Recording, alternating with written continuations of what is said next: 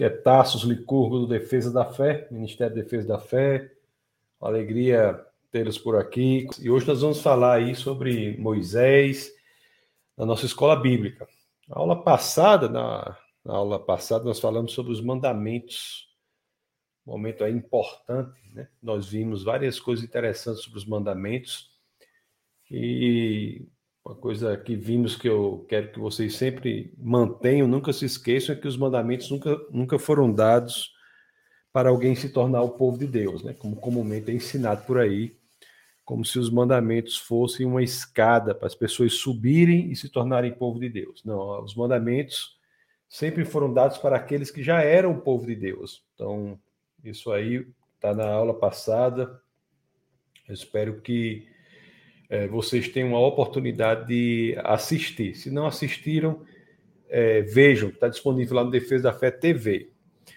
Então, divulgue aí o link desse, desse nosso bate-papo aí para mais pessoas, compartilhe, coloque aí no sua, na sua rede social, é, para que mais e mais pessoas possam acompanhar o nosso é, bate-papo de hoje. Nós fal falaremos hoje sobre a expiação, uma, um tema teologicamente relevante, e eu quero que é, nós possamos entender isso, né? Entender isso. Mas eu, mas é, então, então coloque depois aí nos comentários no YouTube, que depois eu vou ler, tá? Como eu sempre faço no YouTube, às vezes no Instagram também, às vezes eu leio os comentários, vocês coloquem aí. Então, se você quiser ir para o canal do YouTube, só é você digitar lá no, é, no seu navegador defesadafé.tv defesadafé.tv.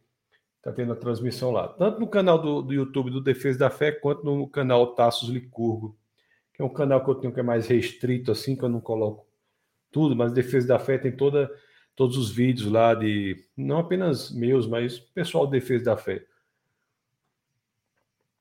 Se você ainda não nos segue aí no Instagram, convido a seguir, é arroba Tassos Licurgo. Minhas mídias sociais são todas Tassos Licurgo, né? E tem também a Defesa da Fé, arroba Defesa da Fé do, do Instagram. Então vamos lá. É, vamos ver. O, o, nós vimos que o. Falamos sobre os dez mandamentos. Eu, vou, eu quero começar aqui já convidando você para abrir o livro de as escrituras no livro de Êxodo, no capítulo 19, no verso 9.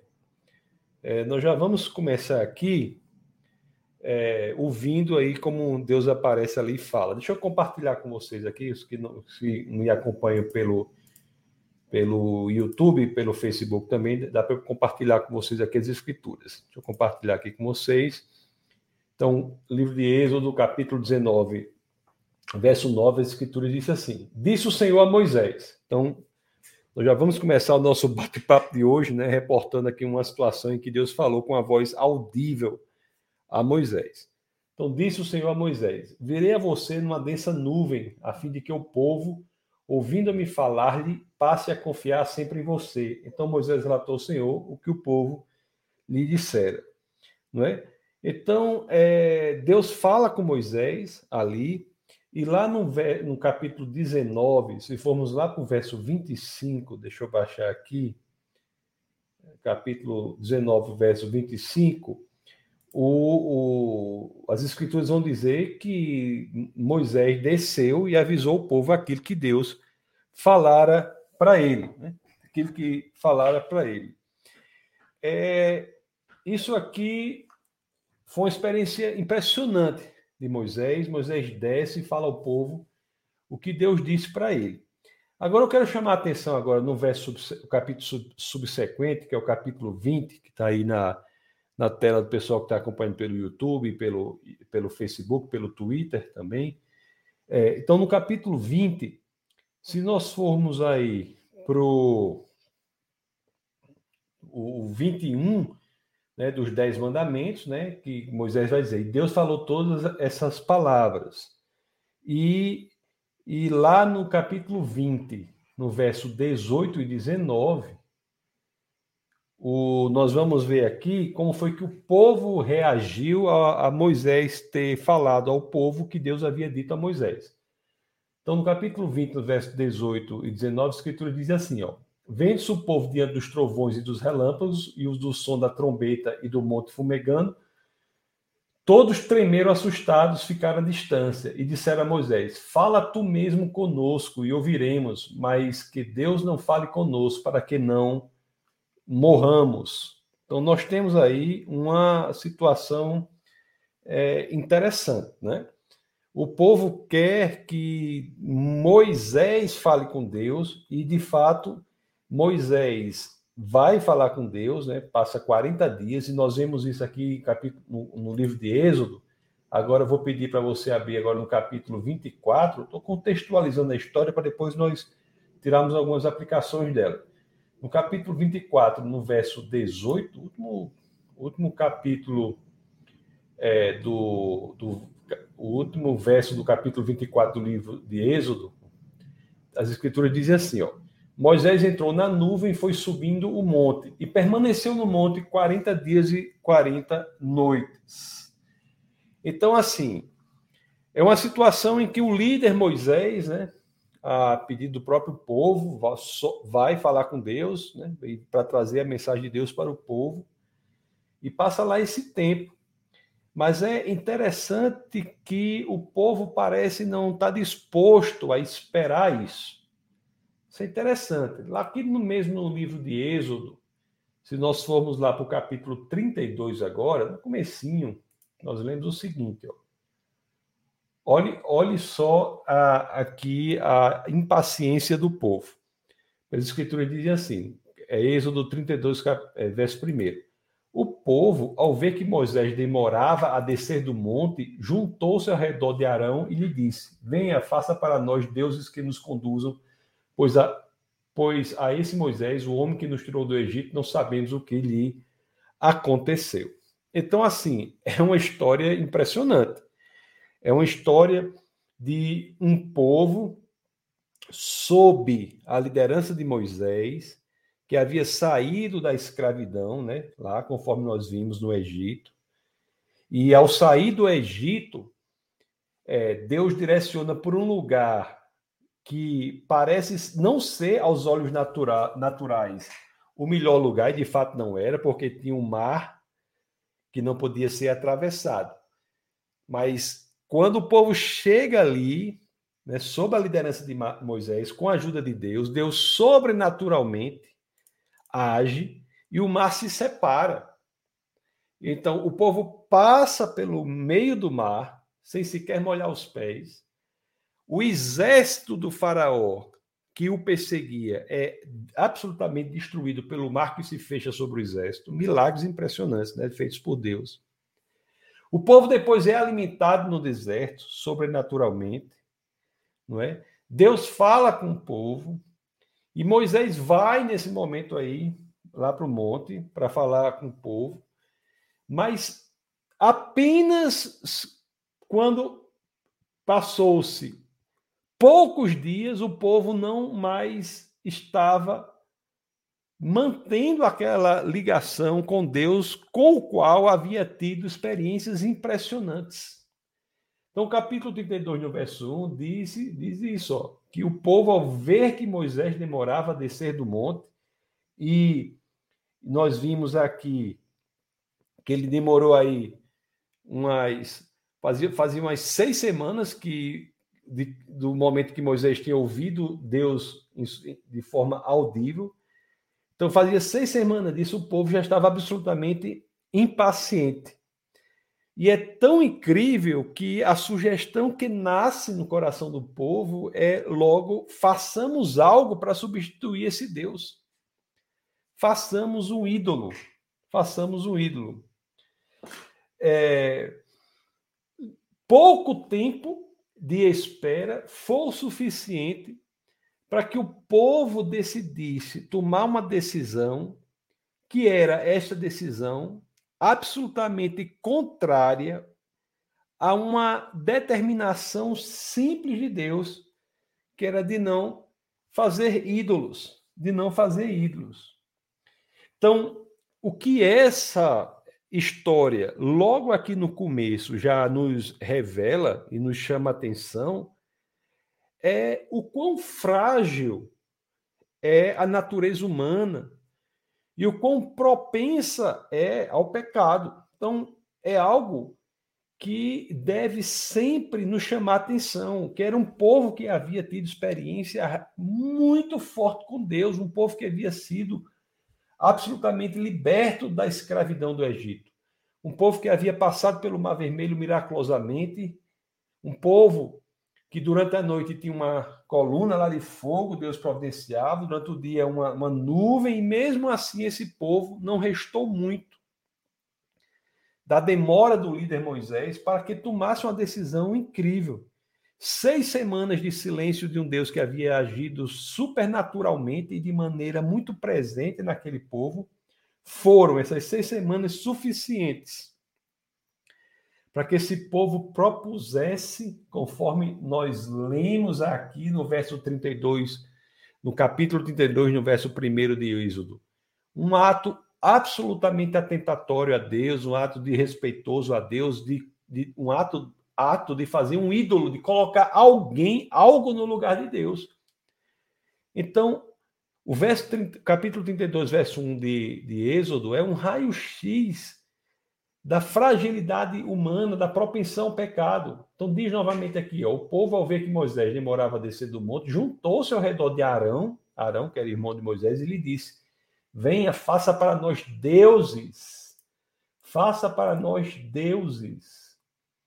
É, o, ou faça para nós algumas, uma tradução possível, faça para nós um Deus ou deuses que nos conduzam, pois esse Moisés, o homem que nos tirou do Egito, não sabemos o que lhe aconteceu. Então, isso aí é uma, um indício muito poderoso da fragilidade da alma humana e da propensão mesmo ao pecado.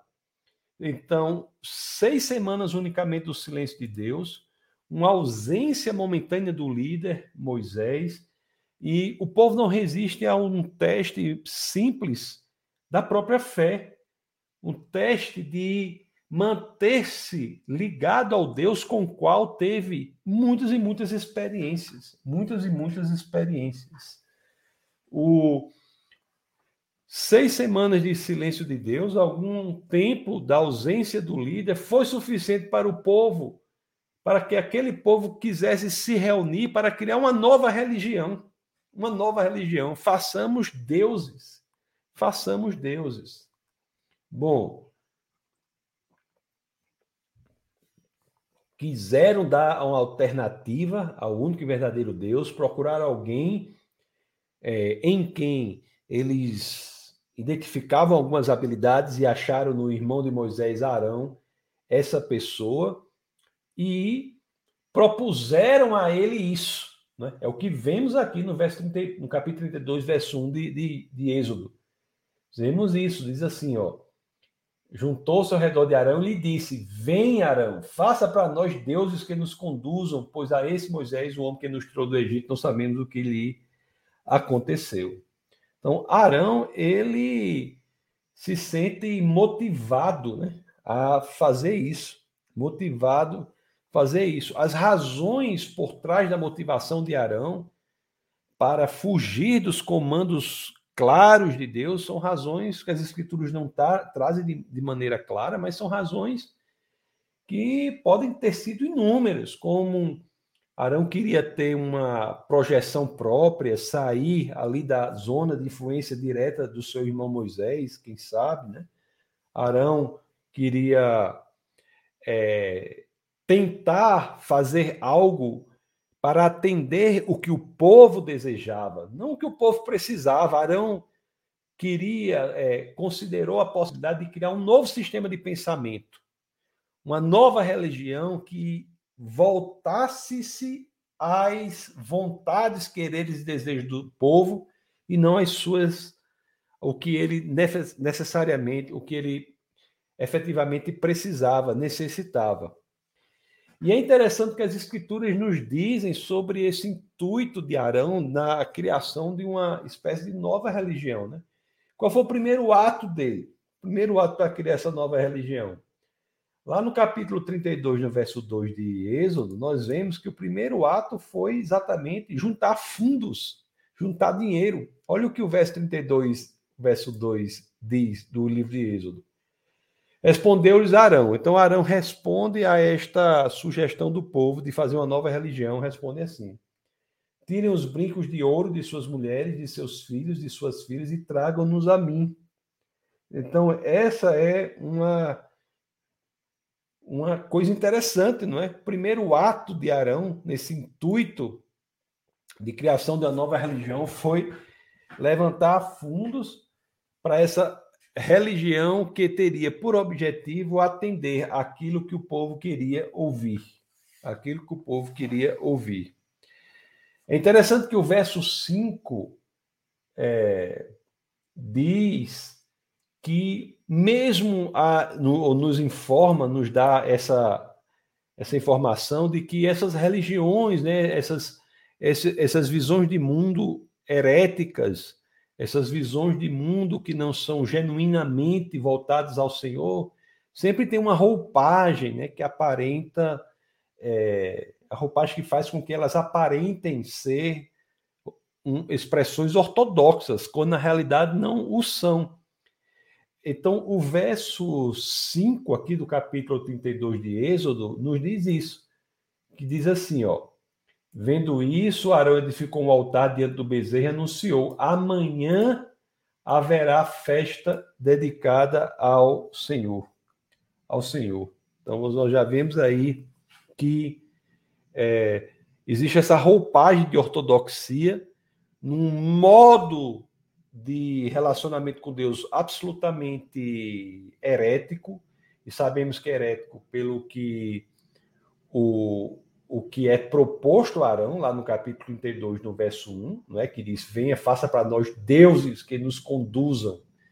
E Arão ele aceita isso, junta fundos e cria esse, essa nova espécie de expressão religiosa que tem por intuito não dizer que o povo precisa ouvir, mas dizer o que o povo quer ouvir é como se a religião fosse um produto na prateleira do supermercado, que você busca o que quer. Então, são religiões que oferecem deuses específicos ou idolatrias específicas para atender aquilo que a pessoa quer. O verso 6 diz assim, do capítulo 32, diz que houve aí o, vamos ver o que é que diz o verso 6. Diz assim as escrituras. Deixa eu compartilhar com vocês. No capítulo 32, verso 6, a escritura diz assim, ó. Na manhã seguinte, né, depois de ter de, o verso 5 diz, ó, voltando aqui. Amanhã haverá uma festa dedicada ao Senhor. Então festejaram. Aí na manhã seguinte ofereceram holocaustos e sacrifícios de comunhão. O povo se assentou para comer e beber e levantou-se para se entregar à farra. O que é interessante aqui é que há uma nova expressão de religiosidade que, embora tenha uma aparência de ortodoxia, ela é voltada à manifestação genuinamente humana, aos prazeres humanos, né? aos prazeres humanos. É, é uma celebração de coisas erradas, uma celebração de coisas erradas. Enquanto essa coisa toda estava acontecendo, que o, o, haviam feito até o bezerro de ouro, né? Tudo aquilo ali estava acontecendo. Moisés estava lá no monte. Moisés estava lá no monte. E o verso 7 do capítulo 32 nos fala Deus dando a má notícia para Moisés do que estava ocorrendo lá embaixo. Então, então o Êxodo 32, 7 é exatamente isso. A escritura diz assim, ó. Então o Senhor disse a Moisés, né? Moisés lá no monte falando com Deus, e o povo já querendo seguir um novo, uma nova religião. Aí diz aqui, ó. Então o Senhor disse a Moisés: Desça, porque o seu povo que você tirou do Egito corrompeu-se. Desça que o seu povo corrompeu-se. E de fato, o líder Moisés, ele não não enfrenta essa situação, não faz, é, não considera algo desprezível, pelo contrário, vê a gravidade. enfrenta a situação, e o verso 21 aqui do capítulo é, 32, nós vemos que Moisés desce e a primeira coisa que ele faz é confrontar o seu irmão Arão, que aceitou a proposta do povo da criação do que eu estou chamando assim, essa nova religião, uma religião que tem por objetivo atender aos desejos, vontades e quereres. Né? A idolatria até hoje é assim. Muitos idolatram a projeção de si próprio, um Deus que é projeção da própria pessoa, um Deus que vai atender aquilo que a pessoa quer. É um Deus que possa ser manipulado pela pessoa. Isso é idolatria. A idolatria é você vestir uma roupagem, uma roupa, uma aparência de louvor a um Deus que, na realidade, esse Deus é projeção de você mesmo e tem por objetivo atender às suas vontades, quereres e desejos. O Deus verdadeiro, o Deus de Abraão, Isaac e Jacó, inclusive quando ele apareceu para Moisés, ele deixou claro, né? Ele disse: "Eu sou eu sou o que sou, eu não sou aquilo que você quer que eu seja. Eu sou independente do que você quer que eu seja. Deus é independente de, de, de, do que nós achamos que ele deve ser. É interessante que esse argumento até hoje é relevante, porque às vezes as pessoas chegam para mim e dizem assim: eu não creio num Deus que faz isso, isso, isso. Bom, são duas questões aí importantes. A primeira é entender que o fato da pessoa crer ou não crer num Deus que faça isso ou aquilo é de nenhuma relevância para a existência ou não de Deus. Então, o Deus só não existe um Deus que faça aquilo que você permita, não. O Deus que existe é, é aquele que é. O Deus verdadeiro, ele é. É assim que ele se apresenta a Moisés: eu sou o que sou. Então, o Deus verdadeiro, ele é aquele que é. Ele não é o que nós queremos que ele seja. Essa é a primeira. E a segunda é: ele existindo, nós podemos nos aprofundar no conhecimento de quem ele é. E isso é possível porque ele se revelou a nós. Deuteronômio 29, 29. Ele se revelou a nós. As, pelas coisas, as, as coisas reveladas, a parte B, né? Deuteronômio 29, 29. As coisas reveladas nos pertencem aos nossos filhos para que cumpramos as palavras dessa lei. Então, esse o, a, o Moisés lá no, no monte, lá, Arão havia aceitado a proposta da comunidade de criar essa espécie de nova religião, uma religião absolutamente idólatra ali. Deus avisa a Moisés isso, Moisés desce e confronta o seu irmão Arão. E a forma como esse é, confronto é feito é relevante.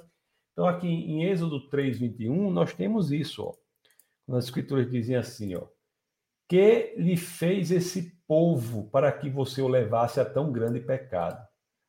Que ele fez esse povo para que você o levasse a tão grande pecado? É, o que foi que o povo fez para que você concordasse a levá-lo a uma situação tão terrível de prática da idolatria, de voltar-se para falsos deuses? É interessante que tem outro padrão aqui de comportamento que nos fala muito, que é o seguinte: Arão errou, Arão aceitou a proposta do povo de criar uma nova religião, né? a religião de falsos deuses, de, de, de ídolos. Arão aceitou isso. Moisés é informado por Deus do que Arão havia feito, desce o monte, confronta Arão, e Arão, ele tenta sair da responsabilidade do que ele fez. É um padrão também que se repete hoje em dia. Está aqui no livro de Êxodo, no capítulo 24, o, olhe, olhe o que Arão vai dizer. Olha a história que Arão vai inventar aqui. Vai dizer assim, ó, Êxodo 32, 24. Vai dizer assim, ó. Eles me disseram: faça para nós deuses que nos conduzam. Esse é o 23. Pois não sabemos o que aconteceu com esse Moisés, o homem que nos tirou do Egito. Isso é verdade. Você veja o padrão da mentira, né? Tem a meia verdade. Esse, o, o, o Êxodo 32, 23 fala a verdade, foi o que o povo disse para Arão. Aí o 24 é a fuga da responsabilidade. Olha o que tem aqui. Em, Arão dizendo, né, para Moisés: Então lhes disse: Quem tiver enfeites de ouro, traga-os para mim. Tudo bem, ele disse isso. Agora vamos. O, o povo trouxe-me o ouro e eu o joguei no fogo e surgiu esse bezerro. Pelo amor de Deus. Você está vendo aqui que. So, so, eu vou sublinhar aqui, ó. O, as piores mentiras são as minhas verdades. Isso tudo aqui que está marcado, do o verso 20, 32, 23 até a metade do 24, é uma narrativa correta do que havia acontecido. E o finalzinho do verso 24 é a mentira. Ele diz que jogou o ouro no fogo e surgiu esse ídolo, esse bezerro. Lógico que não foi, não foi assim, né? Que aconteceu. Não foi assim que aconteceu. Então, vocês vejam aí que só o que nós vimos até aqui são informações importantes. Eu vou, vou resumir para vocês entenderem isso. Então, o povo havia tido experiência com o único e verdadeiro Deus, experiências profundas de libertação da escravidão do Egito, de fuga por um lugar que no natural não seria adequado, mas Deus, pelo poder sobrenatural, fez com que aquele lugar fosse o mais adequado, porque abriu o mar vermelho, o povo passou sem sequer molhar os pés. A carruagem do faraó, que era o exército da nação mais poderosa do mundo, foi destruída miraculosamente pelo, pelo mar. Então, o povo havia sido alimentado, estava sendo alimentado miraculosamente no deserto, tinha experiência com Deus. Esse povo, quando se viu por seis semanas sem Deus falar com ele, e Moisés havia subido o monte, sem a ausência do líder, automaticamente procura um segundo líder para criar uma religião herética, né? Nós vemos lá que é a sugestão para que criem outros deuses, uma nova religião com deuses, com ídolos. E Arão, irmão de Moisés, aceita essa proposta, colhe fundos para fazer isso, vai adiante, é, estabelece um tipo de visão em, de mundo em que a relação com Deus não é para que nós busquemos Ele que é perfeito, mas para que Ele atenda as, os desejos, vontades e necessidades humanas. Moisés fica sabendo desse movimento herético, perverso, é, muito mal do seu irmão Arão, volta, confronta Arão, no verso 32, no capítulo 32, no verso 21, diz que lhe fez esse povo Arão para que você o leve, levasse a tão grande pecado.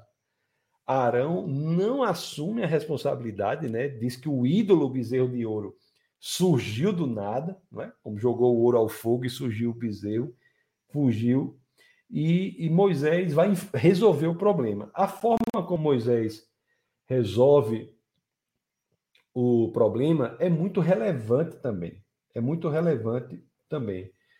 O que Moisés faz aqui, é, no capítulo 32, no verso 26, é o seguinte: deixa eu compartilhar com vocês.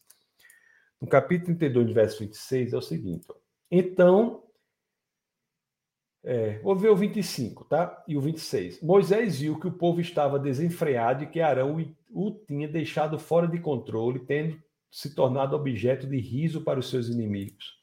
Então ficou em pé à entrada do acampamento e disse: Olha o que Moisés vai dizer numa situação dessa. Quem é pelo Senhor, junte-se a mim. Quem é pelo Senhor, junte-se a mim. É, na realidade, Moisés, ao confrontar o seu irmão, o irmão foge da responsabilidade. O que Moisés faz é dirige-se ao povo e leva o povo a uma situação de tomar uma decisão. Leva o povo a um ponto de decisão. O povo vai ter que decidir. Então, assim, vocês erraram, não erraram é, de maneira sem responsabilidade, sabiam o que estavam fazendo, haviam tido experiências profundas é, com Deus. Vocês fizeram tudo isso. Arão, o líder que vocês sugeriram é, para que encabeçasse esse movimento, aceitou a proposta de maneira errônea. Eu confrontei Arão, Arão fugiu da responsabilidade, então eu vou para vocês agora. É o seguinte: vocês estão diante de um ponto de decisão agora. Decidam. Vocês não são doidos, decidam. Vocês conhecem o único e verdadeiro Deus. Então, quem estiver com o Senhor, junte-se a mim. Isso é o que Moisés faz. É, as pessoas são chamadas à reflexão e ao arrependimento.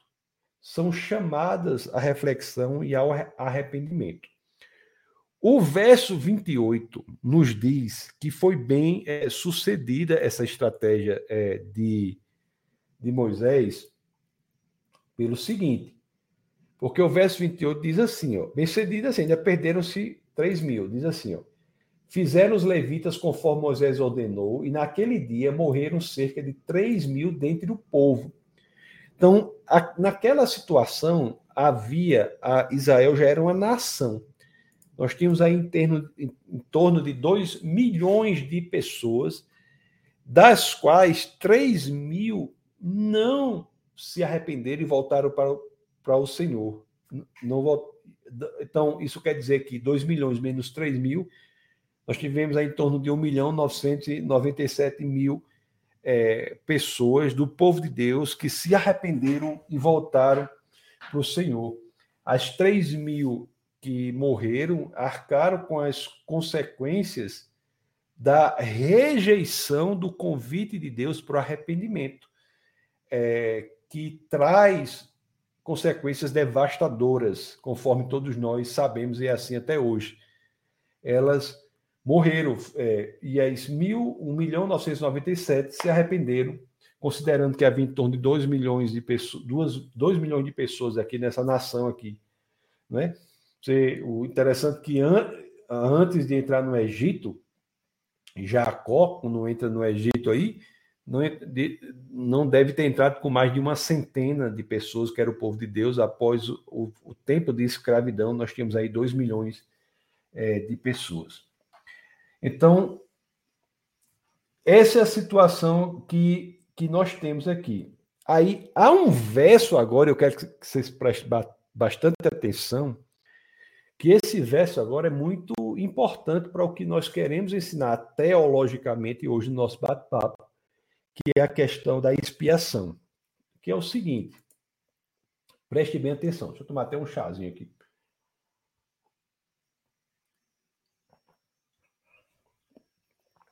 O esse 1 milhão 997 mil haviam se arrependido. Mas no dia seguinte, Moisés vai ao povo e o discurso de Moisés não é assim, é, beleza, você se arrepender, está tudo resolvido. É, o, o, discurso de Moisés, naquele, naquela, naquele momento, não foi assim. O arrependimento é suficiente para restaurar o nosso contato com Deus. Não foi esse. É como se houvesse algo que devesse ser feito para lidar com o pecado. Moisés tem um entendimento de que para lidar com o pecado, o arrependimento não é suficiente. Não é suficiente. Então, naquela época, naquele momento histórico ali, e até hoje é assim, só que, só que o nosso arrependimento é torna-se suficiente para lidar com o pecado, porque o derramamento do sangue de Jesus na cruz se deu, né? Então, no momento da história aqui que Moisés vive, em que as escrituras do Antigo Testamento ensinam, mostram, falam da mensagem do evangelho de que para lidar com o pecado, o derramamento de sangue é necessário, nós temos essa forma como Moisés se dirige ao povo arrependido é, como um indicador da necessidade da expiação. É, se está meio complicado, não se preocupe, que eu vou tentar explicar melhor. Mas deixa eu ler aqui o capítulo 32, do verso 30 de Êxodo. Olha o que as escrituras dizem aqui. As escrituras dizem assim: ó. No dia seguinte, Moisés disse ao povo: Vocês cometeram um grande pecado, mas agora subirei ao Senhor e talvez possa oferecer propiciação pelo pecado de vocês. Então, assim, esse povo ao qual Moisés se dirigiu está é o povo que se arrependeu, né? Nós, nós lemos lá no verso é, anterior lá que 3 mil pessoas morreram. Então, Moisés se dirige a 1 milhão 997 mil em torno aí, considerando que havia 2 milhões de pessoas é, que saíram do Egito, que estavam vivas e arrependidas. Mas Moisés não diz assim, ó oh, pessoal, beleza, tudo resolvido, arrependimento de vocês, deu certo aí. Não. Moisés diz assim: olha, vocês cometeram um grande pecado, mas é precisa propiciação por esse pecado. Algo, algo tem de ser feito, algo tem de ser feito. É, Deus em nenhum momento oferece aqui, nesse momento histórico, o perdão. Porque a ideia era ensinar a necessidade da propiciação como um critério necessário para que o, o arrependimento e o perdão se tornassem suficientes para lidar com o pecado. Então, assim, hoje o arrependimento é o arrependimento sincero, genuíno, e o perdão de Deus são suficientes porque a propiciação, o, o, o, o derramamento de sangue já foi estabelecido. A expiação se deu em Cristo Jesus. Mas nesse momento de Moisés, nós temos aqui ele ensinando a mensagem do evangelho de que tudo isso seria necessário. Moisés está dizendo: existe muito mais que deve ser feito para que o perdão seja garantido em decorrência do arrependimento sincero. Do arrependimento sincero. Veja é, como Êxodo ensina muito sobre a mensagem do Evangelho, sobre a mensagem do Evangelho. É por isso que o verso 30, Moisés tem essa percepção do, do capítulo do 32 de Êxodo. Êxodo 32, 30, Moisés tem essa percepção, né? Quando diz, ó, mas agora subirei ao Senhor e talvez possa oferecer propiciação pelo pecado de vocês. O é, e aí, é, meus queridos irmãos, isso aí é a grande verdade que você tem que saber, que é o seguinte: para que tudo esteja bem com Deus, o elemento central não é o perdão, mas a expiação.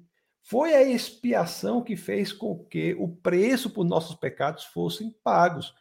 E quando nós nos arrependemos, nós verdadeiramente fazemos uso, entre aspas, nós somos qualificados em Cristo para sofrermos as consequências do perdão decorrente dessa expiação. Mas sem expiação, não haveria o perdão decorrente do arrependimento. E é esta lógica do teológica aqui, essa, esse ensinamento teológico que é ensinado aqui. Então, assim, se você pergunta o que, o que é necessário para corrigir o que está errado diante do pecado, você pode dizer superficialmente: é necessário o arrependimento porque terá o perdão. Mas teologicamente, isso só faz sentido se você já você estiver subtendido aí na sua resposta que houve a expiação. A expiação é o pressuposto lógico, o pressuposto em que se dará a consequência do perdão de Deus em decorrência do seu arrependimento. Sem expiação, o arrependimento não gera perdão.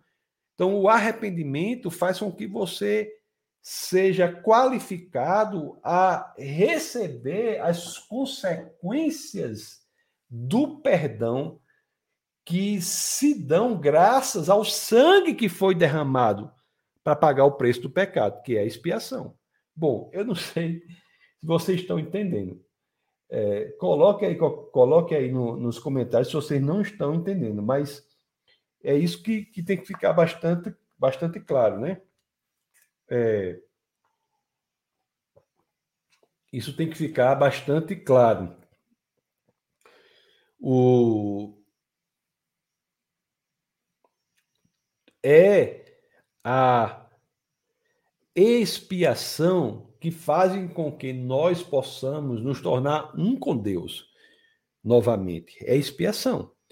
O que o arrependimento faz é qualificar você a fazer uso disso. Você, você fica salvo, né? É isso daí. Bom, deixa eu ver mais aqui. O que, eu posso dizer? Em outras palavras, que fique teologicamente, nós precisamos da expiação mais do que o perdão. O perdão só existe graças à expiação. E Moisés sabia disso. Aqui no verso capítulo 32, no verso 30, Diz assim, né? Moisés diz: Mas agora subirei ao Senhor e talvez possa oferecer propiciação pelo pecado de vocês. Moisés sabia, Moisés diz: Espera aí, alguma coisa tem que ser feita para essa situação ficar resolvida. Moisés subia, sabia disso. E o Moisés foi um grande líder, né? Se você for estudar a biografia de Moisés, a vida de Moisés, Moisés enquanto pessoa, ele foi um, realmente um líder impressionante. E talvez aqui não seja absurdo dizer aqui que, deixa eu ver se eu acho aqui no capítulo.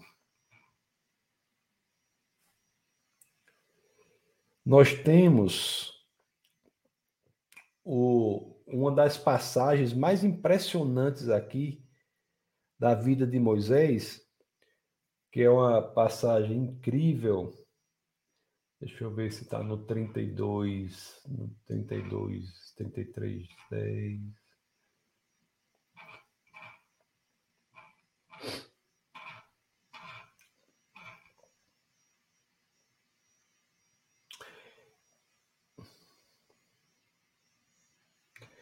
Bom, tem uma passagem impressionante de Moisés aqui, que Moisés diz o seguinte, eu acho que é o 30, 32, 10, verso 10. Vê se eu acho aqui. É, o, o capítulo 32, no verso 10. É o seguinte. O Moisés, aí pronto, exatamente, 32:10 vê uma proposta que foi feita por, deixa eu abrir aqui uma proposta que foi feita por Deus a Moisés, né? É, Deus faz essas propostas é, principalmente para que nós saibamos quem nós somos. Quem nós somos. Então vamos ver aqui que se nós somos aqui para o capítulo 32, no verso 10, nós vamos ver uma proposta que é feita. Você veja o que as escrituras aqui, 32, 10, deixa eu compartilhar com vocês. Vocês estão aqui no YouTube. A escritura diz assim: ó, o que Deus diz, ó. Vou ler o 9. Disse o Senhor a Moisés: Tenho visto que este povo é um povo obstinado. Deixe-me agora para que a minha ira se acenda contra eles e eu os destrua. Depois farei de você uma nova, uma, farei de você uma grande nação. A proposta de Deus para Moisés aqui é o seguinte: ó, esse povo aí, meu amigo, esse povo é, é cabeça dura demais. É cabeça dura demais. Você quer que eu destrua o povo e você recomece, né? Uma proposta que foi feita para Noé ali, foi feita, feita a Moisés. Você quer que tudo recomece? Tudo recomece? Você quer um novo começo? Você quer começar tudo de novo? Mas Moisés, ele disse não. De Moisés disse que não quer. Moisés disse que não quer, não é? ele diz que não, que quer continuar com aquele mesmo povo ali. Então, assim, o coração da liderança de Moisés tem muito a ensinar. Moisés ele não abandona o povo liderado, não abandona o povo liderado. Então, isso aqui é muito é, importante. O verso, capítulo 32, lá nos versos 30 a 32, nós vemos o seguinte: a escritura diz assim, ó. 30 a 32, nós já lemos o, o 30, vamos ler o 30, 31 e 32. Diz assim, ó, as escrituras dizem aqui, assim. No dia seguinte, Moisés disse ao povo: Vocês cometeram um grande pecado, mas agora subirei ao Senhor e talvez possa oferecer propiciação pelo pecado de vocês. Ao 31 diz assim: Assim, Moisés voltou ao Senhor e disse: Ah, que grande pecado cometeu este povo! Fizeram para si deuses de ouro Aí, olha o que Moisés diz para Deus. Ele se coloca é, como um candidato a morrer pelo liderado, pelos liderados. Olha que impressionante nós temos aqui, no verso 32, do capítulo 32 de Êxodo. Diz assim, ó. Mas agora eu te rogo, perdoa-lhes o pecado, senão risca-me do teu livro que escreveste. Risca-lhe isso aí é uma das passagens mais poderosas de, da vida de Moisés. É, Moisés chega para Deus e diz assim: ó, eu estou pronto para morrer pelo povo. Eu estou pronto para morrer pelo povo. Eu estou pronto para dar minha vida por este povo, que é sim um povo obstinado, um povo que pecou, que fez coisas terríveis. Você veja que aí, nessa postura de Moisés, se você prestar atenção, nós temos de maneira grotesca o que se realiza de forma bela, plena e sublime em Cristo Jesus. Em Cristo Jesus. Então, mais uma vez, nós temos o Antigo Testamento nos falando do Evangelho, da mensagem do Evangelho. Então, Moisés aqui diz: olha, esse povo aí não tem jeito, mas eu estou aqui, Senhor, pronto para morrer, se a minha morte for eficaz. Só que Moisés não se qualificava para essa função a qual ele se disponibilizou. Pelo simples fato de que Moisés não poderia sofrer, ser objeto de propiciação pelo pecado do povo, porque ele mesmo tinha pecados.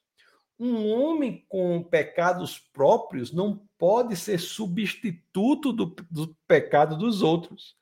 Cristo mais à frente, que é a realização perfeita, máxima e completa desse ato, era qualificado para isso. Mas Moisés não. Moisés não. Então, o que aconteceu é o seguinte: depois desse momento aqui incrível né, de, de Moisés, o povo descobriu que até que algo fosse feito, ele continuaria a vida, a existência mas ele continuaria essa existência, essa vida dele, sem a presença de Deus. Algo deveria ser feito. Então é interessante que quando nós lemos aqui Êxodo, nós vemos Moisés se predispondo a morrer pelo povo, não, isso, ele não é qualificado para isso, porque ele tem pecados próprios, né? inclusive ele, havia, ele fugiu lá do Egito porque havia cometido um assassinato, todos vocês sabem. Então ele tinha pecados próprios, além de tantos outros. Então não se qualificava para isso. Mas aí aponta para o Cristo perfeito que ele se qualificou para isso à frente. Mas na, na realidade de Moisés, algo deveria ser feito, porque Deus não poderia conviver com as pessoas com tamanho pecado. E o que o verso capítulo 33 de Êxodo, no verso 3 nos diz é isso. Olha o que Deus diz. Diz assim, vou, compartilhar com vocês aqui. Diz assim: Vão para a terra onde mandam leite e mel, mas eu não irei com vocês, pois vocês são um povo obstinado e eu poderia destruí-los no caminho. O, a presença de Deus para um povo que está no pecado é extremamente perigosa. A presença imediata de Deus para quem está no pecado é perigosa porque o pecado não resiste à presença de Deus e a destruição do pecado destruiria a própria pessoa. Então Deus diz assim: vocês sigam o caminho, vão para a terra lá de onde para Canaã, terra de onde mandam leite e mel, mas a minha presença não estará com vocês.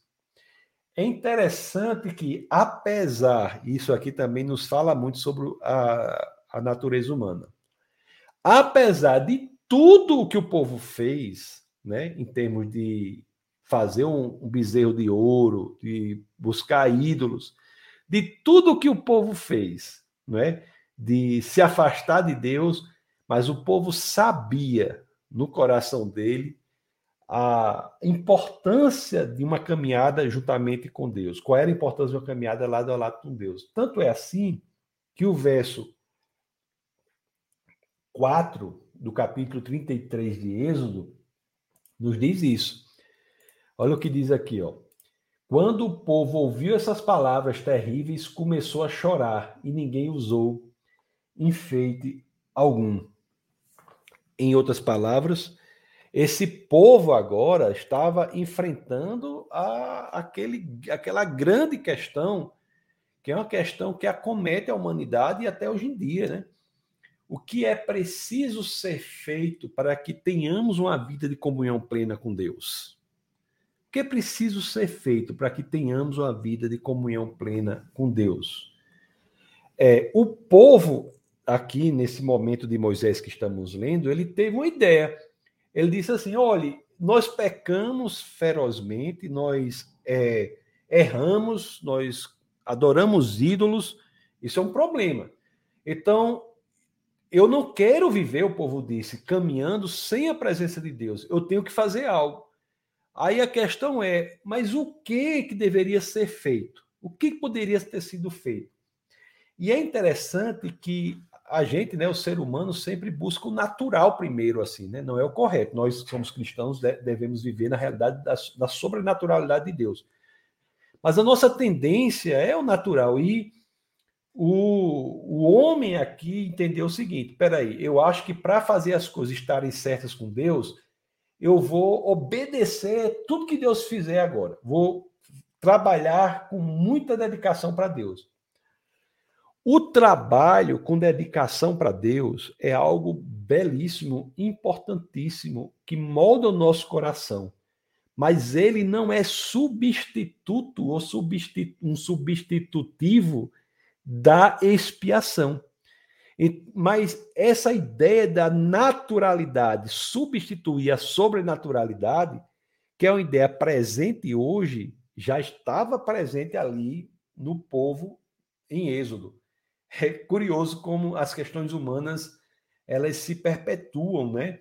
Elas se mantêm. No, no livro de Êxodo, no capítulo 36, se você for para o capítulo 36, Êxodo 36, no verso 8, as escrituras dizem assim, ó, vai falar, falando já da construção do tabernáculo. O povo ali, ele se dedicou muito àquele tabernáculo, à construção do tabernáculo. E foi legal, ter, muito bom ter feito isso, né? Mas diz assim, ó, 36:8 diz assim, ó: Todos os homens capazes dentre os trabalhadores fizeram tabernáculo com dez cortinas internas de linho fino, trançado de, de fios de tecido azul, roxo e vermelho, com os querubins bordados sobre ele. Né? Então, interessante, os querubins, inclusive, re representam a necessidade do julgamento para o perdão, enfim, mas isso aí é outra, outra história. Então, houve muitas é, orientações de Deus para a construção do tabernáculo. Depois vocês podem até ler aí os capítulos 25 a 30 de Êxodo, você vai ver todas essas essas orientações e o povo cumpriu tudo isso. Então, isso que eu quero no meu argumento aqui, eu quero deixar claro isso. Lá em Êxodo, no capítulo 39, Êxodo, no capítulo 39, no verso 32, as escrituras dizem é, claramente isso. É, Êxodo mais uma vez, já no finalzinho de Êxodo, 39, 32, as escrituras dizem assim, deixa eu compartilhar com você aqui. As escrituras dizem assim, ó, assim foi encerrada toda a obra do tabernáculo, a tenda do encontro. Os israelitas fizeram tudo, tudo conforme o Senhor tinha ordenado a Moisés. Então eles foram absolutamente diligentes no trabalho que Deus havia instruído Moisés, o líder de como deveria é, fazer, não é? O, mas até aí, e agora preste atenção no que eu vou dizer. Isso é que, é que é incrível nessa história. Porque até esse momento aí, eles trabalhando, não havia presença de Deus. Deus não estava junto com eles porque os destruiria. Então, algo haveria de ser feito para restabelecer essa presença de Deus. Então, a grande questão da expiação é essa. O que precisa ser feito para tornar o que é errado certo novamente? O povo achou que trabalhar com diligência era isso. Não. Nós trabalhamos com diligência pelo que Deus fez para a gente, não para que Deus nos salve, assim, na linguagem de hoje. Então, o que é mais impressionante é isso, é que até aí não havia a presença de Deus. Quando nós continuamos o livro de Êxodo, no capítulo 40, né, que é que vai falar que o tabernáculo é armado, tabernáculo pessoal é... tabernáculo é uma igreja móvel, a igreja móvel, né, que Deus construiu lá. É a igreja móvel. O povo não tinha não tinha como fazer fixo lá, porque estava em movimento, fez esse tabernáculo aí. Então, no capítulo 40, no verso 17, As escrituras dizem assim, ó. Quando o tabernáculo finalmente foi armado, diz assim: assim, o tabernáculo foi armado no primeiro dia do primeiro mês do segundo ano, não é? é no capítulo 19 de Êxodo, lá atrás, nós vemos que eles haviam chegado ao Sinai no logo no primeiro dia do terceiro mês posterior à saída deles do Egito, não é? Então, pela lógica aqui, nós temos aqui dois meses que se passaram aqui, dois meses que se passaram e o tabernáculo foi é, armado, foi armado. Então, entenda a situação aqui, essa situação teológica que nós devemos entender. Então, nós temos aqui, primeiro, um povo que era acostumado no início à presença de Deus, que havia saído do Egito sem sequer molhar os pés, havia atravessado o Mar Vermelho sem sequer molhar os pés, havia é, o exército do faraó, um exército da maior potência, um exército de uma das maiores potências do mundo, havia sido miraculosamente destruído quando o mar fechou. Esse povo havia sido miraculosamente alimentado né, no deserto, etc, etc. Esse povo havia tido experiência com Deus. Quando Deus passa umas seis semanas sem falar com ele e o líder sai, passa um tempo, o povo automaticamente não traz à memória aquilo que Deus havia feito por ele e já sugere ao irmão de Moisés, Arão, que fosse criada uma nova religião, uma religião de ídolos. E Arão entra nessa história, né? Faz isso. Arão cria essa nova religião, cria o bezerro de ouro lá. Moisés está no monte, Deus fala para Moisés o que está ocorrendo, Moisés desce, confronta primeiro Arão, Arão foge de sua responsabilidade, Deus então confronta o povo dizendo assim, olha, tô, escolham, quem estiver com o Senhor, me siga. Então, dos 2 milhões de pessoas que haviam ali, 1 milhão 997 mil segue Moisés, 3 mil sofrem as consequências de não aceitar o convite de Deus, né? são destruídos. Então, 1 milhão 997 mil seguem Moisés. Só que, diante do pecado que havia ocorrido, o arrependimento desse povo não foi suficiente. Não foi suficiente o arrependimento. O arrependimento só gera perdão quando há a expiação. E Moisés sabia disso. Então, Moisés, num dos momentos mais altos, no pique cume, no ápice da sua do seu ministério de liderança, Moisés chega para Deus e diz assim: Olha, Deus, eu estou pronto para morrer pelo povo. Deixe-me servir como, como objeto a pagar o preço pelo pecado do povo. É claro que isso aponta, né? Isso é uma, isso é uma expressão é, grotesca do que de forma refinada, plena e perfeita acontece em Jesus de Nazaré. Então Moisés aqui se coloca para Deus dessa forma. É lógico que a proposta de Moisés não pode ser aceita porque Moisés não se qualifica para ser substituto do povo. Ora, quem tem seus próprios pecados, e Moisés os tinha, né, inclusive de um homicídio e tantos outros, não pode ser substituto idôneo do pecado da humanidade. Não pode. Então, aí Deus diz, mas então algo tem que ser feito. Moisés, Deus diz a Moisés, Moisés sabia, algo tem de ser feito. Aí Deus diz assim: enquanto, parafraseando, né? Enquanto nada é feito, diz ao povo, continue, continue na sua missão, vá para a terra prometida de onde emanam leite e mel, mas a minha presença não estará com vocês. E o povo fica com essa questão. Epa, o que é que eu tenho de fazer agora para reconstituir a presença de Deus? O que, é que eu tenho que fazer agora para ter novamente a presença de Deus? E o interessante é que, na visão do povo, a obediência estrita ao que Deus havia dito a Moisés na construção do tabernáculo é suficiente. Mas não é, não é. A obediência a Deus não é causa da nossa salvação. Então, isso, inclusive, demonstra é, até o quão perigoso é o intuito de uma vida repleta de hipocrisia, em que uma pessoa cheia de religiosidade, por exemplo, vai à igreja, faz isso, faz aquilo, mas é como se a exterioridade apresentasse ares de perfeição, mas isso não é capaz de gerar de fato a salvação. E aqui Êxodo está claro.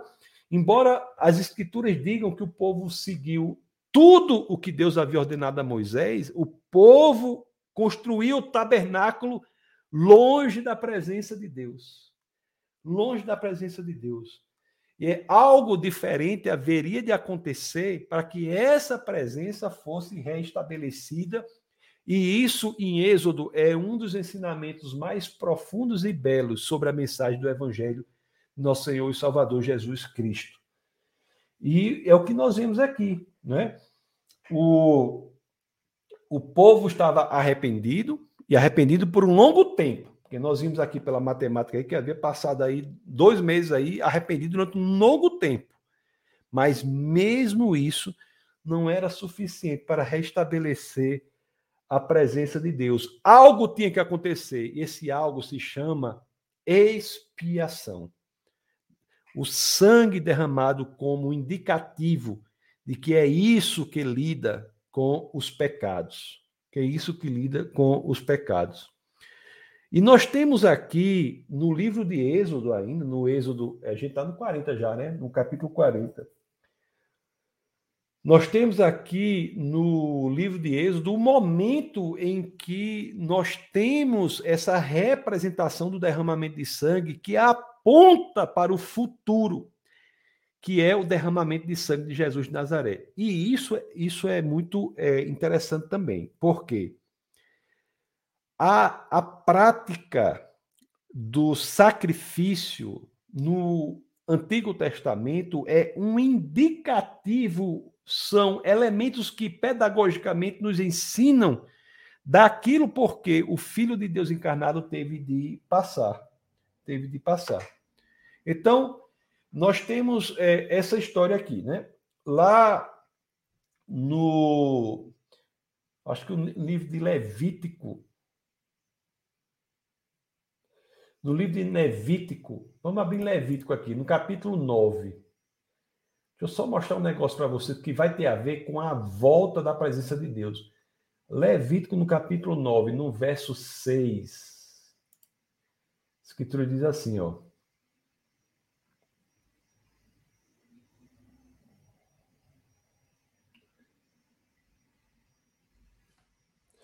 Ó, vejam bem. Se você, você for aqui, o, o Levítico, no capítulo 9, deixa eu compartilhar com vocês, que a questão é o que teria de ser feito para que se restabelecesse a presença de Deus.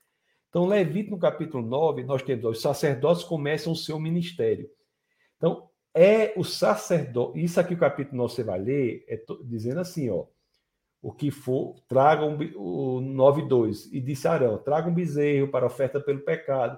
Está falando do sacrifício do sacrifício. Então, o derramamento de sangue, a expiação, é o objeto que tem de ser feito para que essa questão que o povo no deserto estava fosse resolvida.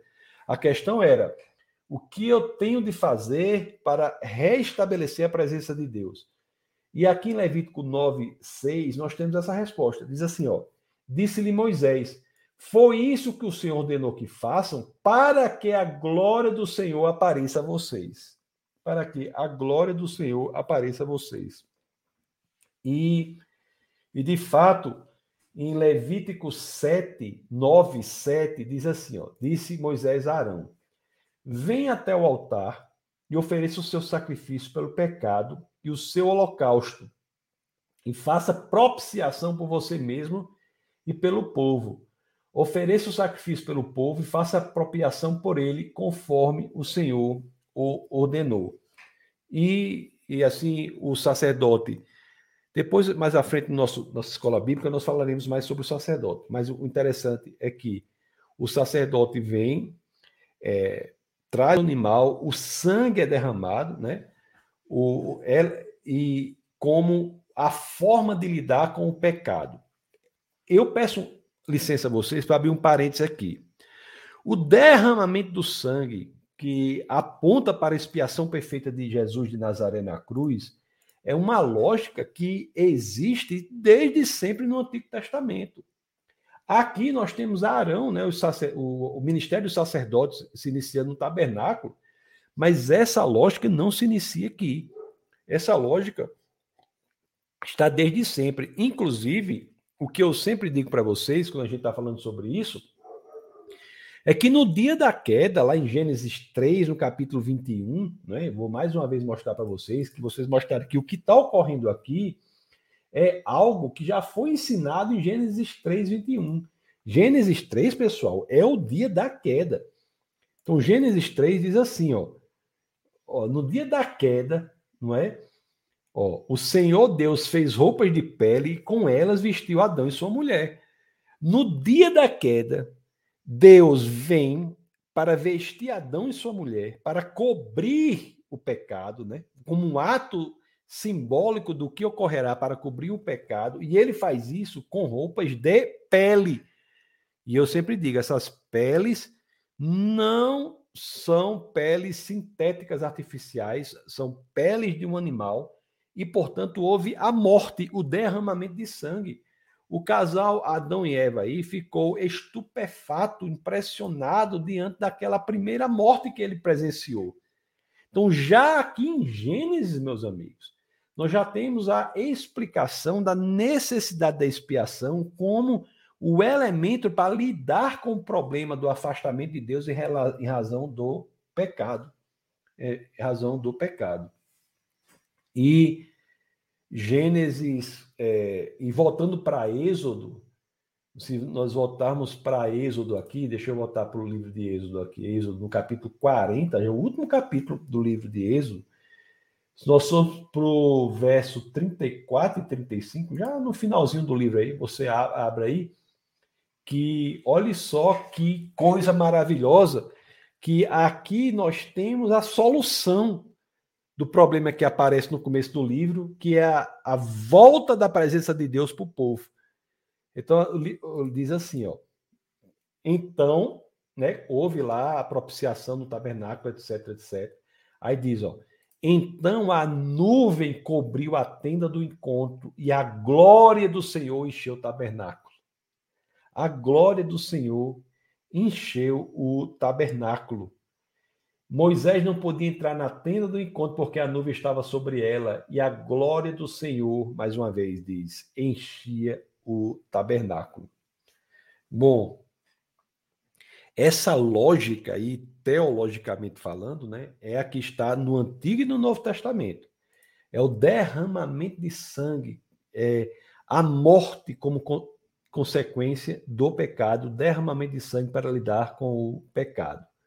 É, onde há pecado, há a necessidade da expiação é uma mensagem do Evangelho clara que, que aponta para a solução perfeita que Jesus de Nazaré fez ao vir à terra, né? João 1, combinado com João 1,14, ele vem à terra e morre é, por nós. Ele morre por nós. Bom, então você veja bem, o, a lógica do sacrifício do Antigo Testamento não é outra senão a de apontar para o ministério de Jesus de Nazaré, a necessidade do Deus que não tem pecados vir ao mundo e servir de substituto para lidar com o pecado da humanidade. Então, pelo sacrifício, não é o sangue do animal que tira o pecado, mas o sangue do animal, ele aponta para o evento no o sangue do animal que lemos no Antigo Testamento, ou o sacrifício animal que lemos no Antigo Testamento, aponta para o evento perfeito da morte de Jesus de Nazaré na cruz, que lidou com o pecado da humanidade. É por isso que João Batista, o profeta do Novo Testamento, né, o primeiro profeta do Novo Testamento, ele, quando vê Jesus, ele diz: Eis o Cordeiro de Deus que tira o pecado do mundo. Eis o Cordeiro de Deus que tira o pecado do mundo. O que ele está dizendo? Eis a solução perfeita para o problema que ocorreu durante toda a humanidade. E o livro de Êxodo não é diferente. O livro de Êxodo demonstra exatamente este problema. Como lidar com a necessidade de restabelecer a presença de Deus. Esse é o problema. Como lidar com a necessidade de restabelecimento da presença de Deus? O pessoal de Êxodo achou que a obediência era suficiente, não é? Mas não, foi necessário o derramamento do sangue, apontando como um símbolo, apontando para aquilo que Jesus de Nazaré veio fazer na terra. Veio fazer na terra. Bom, como eu sempre digo, o Antigo Testamento é o Evangelho, né? é a mensagem da cruz, a mensagem do Evangelho. Não há, não há dois livros totalmente separados, Antigo e Novo Testamento. Não existe o livro da lei e o livro da graça. O Antigo e o Novo Testamento são ambos o livro da graça. O Antigo Testamento aponta para o ponto, o elemento, o momento, o ápice da perfeição, que é o ministério de Jesus de Nazaré. Tudo aponta para Jesus no Antigo Testamento. São trailers, trailers é, para o filme perfeito que é Jesus de Nazaré. São representações grotescas que nos apontam para Jesus. Então, como é que a pessoa do Antigo Testamento é salva? É porque o sangue do animal foi derramado? Não. É que pelo sangue do animal derramado, ela pôs a sua fé naquele cordeiro perfeito, naquela pessoa perfeita que viria no futuro e morreria pela humanidade. Como é que nós somos salvos hoje? É porque colocamos nossa fé no evento do passado que Jesus veio e morreu pela humanidade, pagou o preço por nossos pecados os nossos pecados. A nossa fé no sacrifício perfeito faz com que a presença de Deus seja restabelecida em nossa vida. Isso tanto no Antigo quanto no Novo Testamento. Então, todas as tentativas do Antigo Testamento de solucionar essa questão não foram bem sucedidas. A obediência perfeita a Deus não foi bem sucedida para esse quesito. Não foi. Moisés se ofereceu, não deu certo. O que deu certo foi a representação do que aconteceu, aconteceria, que de fato que aconteceu na realidade, né? No futuro lá para eles, que é a vinda de Jesus e o que aconteceu no passado para a gente que estamos vivendo agora. Bom, eu espero, não sei se vocês entenderam. Espero que sim. Coloque aí nos comentários. A obediência é central, é importantíssima, mas ela não é causa da salvação, como queriam aqueles liderados por Moisés em um determinado momento da história, e como tantos querem ainda hoje em dia. Muitos hoje em dia acham que a obediência ela é capaz de gerar salvação. Não é, pessoal. Nós obedecemos não é para que Deus faça algo. Nós obedecemos é porque Deus já fez algo. Então, olha a mudança aí. Não é, nós não obedecemos para que Deus faça algo. Como é que você pode negociar com aquele que não precisa de nada? Então você não negocia com Deus. Não, nós não obedecemos para que para que Deus faça algo. Não. Nós obedecemos porque ele fez coisas maravilhosas, porque nós não e, e é interessante também que é a obediência que é plantada no solo da gratidão, encontra as flores da liberdade. Então, obediência por gratidão é liberdade. Por isso que é para liberdade que Cristo nos libertou, para que nós obedeçamos a Deus porque somos gratos e não porque queremos algo em troca. A proposta de Arão foi diferente da nova religião. Mas a do único e verdadeiro Deus, a proposta é uma só. Vamos, vamos seguir Deus por quem Ele é, e não pelo que Ele nos dá. Mas é claro, né? Que ao obedecermos e seguirmos a Ele, nós usufruímos de coisas incríveis, paz interior, usufruímos de é, uma percepção de propósito e sentido para a existência, nós usufruímos da possibilidade de treinarmos a nossa mente a enfrentar este mundo da perspectiva da eternidade.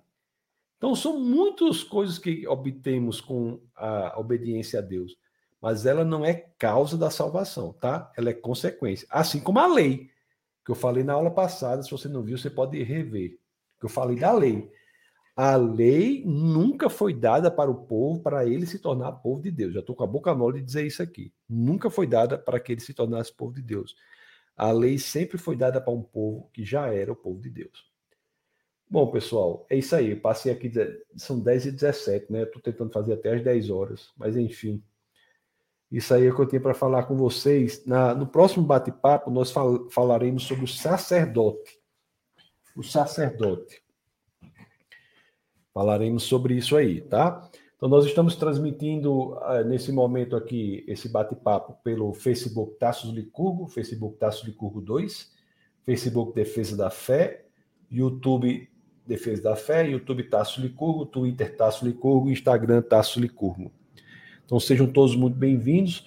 Se você não segue aí outras redes sociais e deseja seguir, é só procurar em todas essas redes sociais o arroba Tassos Licurgo, tá bom? Toda terça-feira nós estamos reunidos aqui, se assim aprover o Senhor, para batermos um papo sobre a palavra de Deus aí, sobre o Evangelho na nossa escola bíblica. Então, assim, eu sempre tenho esse, tem alguns planos aí para frente também, vamos fazer outras coisas também, tá bom? Deixa eu ler algumas mensagens aqui que tiver no YouTube. Eu consigo ler alguns que estão no YouTube, que aparecem aqui para mim, mas não, não sei se são nos dois canais do YouTube, talvez sim. Deixa eu colocar aqui. Nós temos o Reginaldo aqui, que é de Ourinhos, da boa noite. Boa noite, Reginaldo. Tudo bem? Maria Borges também está por aqui, da boa noite, boa noite. Luana, boa noite. Vamos para mais uma aula maravilhosa. Obrigado, Luana. Deus abençoe. O grande Kardec está aqui. Boa noite, graça e paz. Gilmara, paz a todos. Seja muito bem-vinda. Luana está aqui também. Da boa noite. Grande professora Jesse está aqui. Excelente aula, pastor. Tudo bom, né, Jesse? Simone está aqui. Da boa noite, graça e paz. Mariângela está aqui também. Mariângela Campolina está aqui também. Eduardo está por aqui também. Eduardo Silva. Boa noite, meu amigo. Patrícia está aqui, da boa noite, boa noite. Luciana, da boa noite, graça e paz, boa noite. Daniel, o grande Daniel está aqui, Daniel Silva. Seja muito bem-vindo, meu amigo. Sônia Araújo está por aqui também dando boa noite. A pastora Jéssica, Defesa da Fé, está aqui, da boa noite, boa noite. Doutora Milena está aqui, graça e paz, graça e paz. Sueli também está por aqui. Da boa noite. A avó de Larim Liz, nosso pastor Rodrigo está aqui, lá de Aracaju, seja muito bem-vindo. Lázaro está aqui também, da boa noite. Irani está aqui também, da boa noite. Então, assim, pessoal, no... sejam muito bem-vindos, todos vocês. Aqui foi os que eu recebi aqui, essas mensagens. Aí falei para vocês aí. Então, sejam todos muito e muito é, bem-vindos, ok? É, o pessoal do Instagram também. Ah, o grande Tiago está aí, meu amigo. Recebi seu áudio. Vou Não consegui ouvir, mas eu vou responder, viu? Depois de terminar a aula, eu vou ler e vou responder. Tem muita gente aqui. Pessoal do Instagram, sejam todos muito bem-vindos. Deixa eu ver se tem alguma pergunta aqui. Esther de Freitas diz: então, o que é obediência? Porque a ênfase tão grande de Deus em si obedecer. Jesus Cristo no Sermão do Monte também. A, a, o seguinte, é isso, isso, essa pergunta é excelente. Ela pergunta assim, ó, vou, vou ler de novo aqui, pessoal que está no YouTube. Diz assim, ó. Então, o que é obediência? Por que a ênfase tão grande em Deus em obedecer? Jesus Cristo, no Sermão do Monte, também salienta muito sobre isso. Perfeito. A obediência é essencial. Agora, teologicamente, ela não é a causa da salvação. Então, uma pessoa pode ser extremamente obediente e não ser salva. É isso que eu estou dizendo. Sal, assim como uma pessoa pode ser salva e nunca ter obedecido.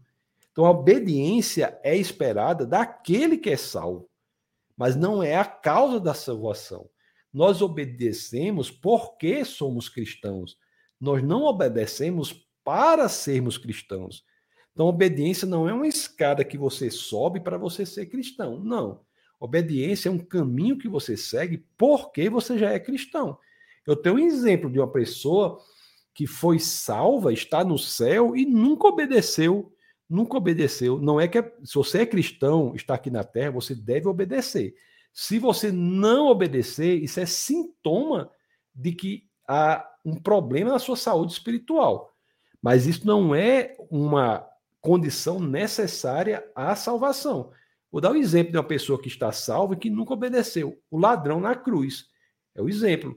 O ladrão na cruz, é, eu digo assim, né? Ele está, ele, eu tenho certeza que ele está no céu, porque as escrituras dizem assim. Jesus de Nazaré diz, né? Ainda hoje estarás comigo no paraíso. E a, e a oração de salvação dele é assim: lembra-te de mim, Pai, tal, ou lembra de mim, Senhor. Reconhece o senhorio de Cristo. Mas ele nunca obedeceu. Aí eu digo assim: ele não poderia fazer boas obras porque suas mãos estavam pregadas à cruz.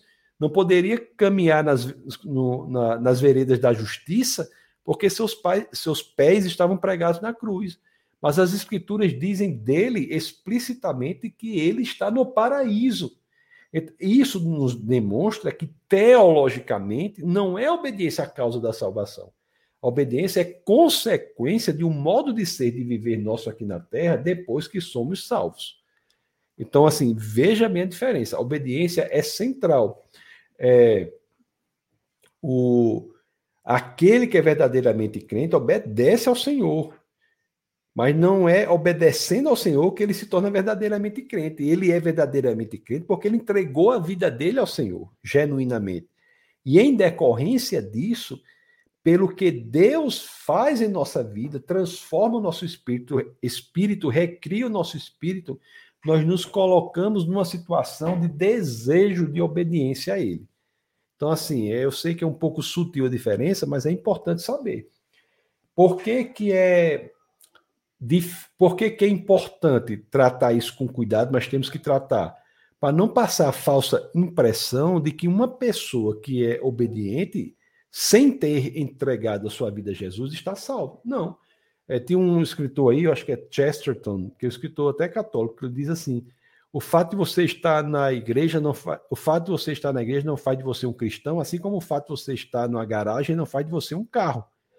O que faz de você cristão é você ter entregado a sua vida ao Senhor. Mas é claro, uma vez que fez isso, a consequência é querer obedecer, seguir a Ele em todos os aspectos da sua existência.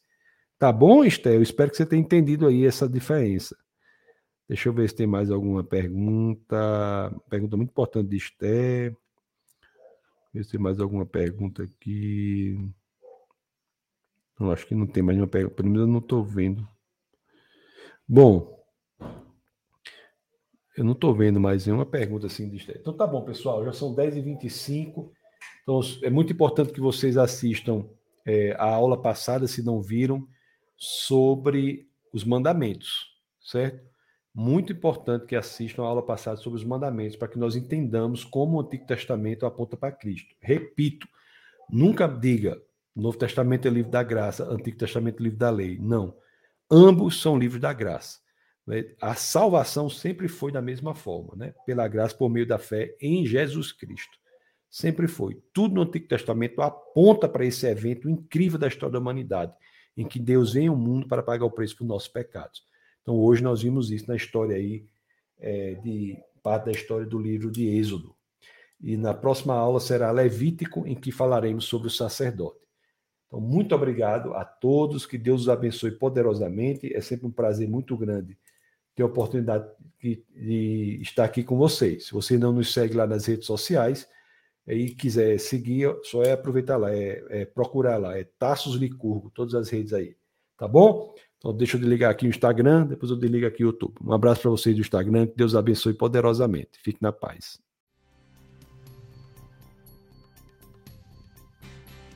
Essa foi uma produção do Ministério Internacional Defesa da Fé, um ministério comprometido em amar as pessoas, abraçar a verdade e glorificar a Deus. Para saber mais sobre o que fazemos, acesse defesadafé.org.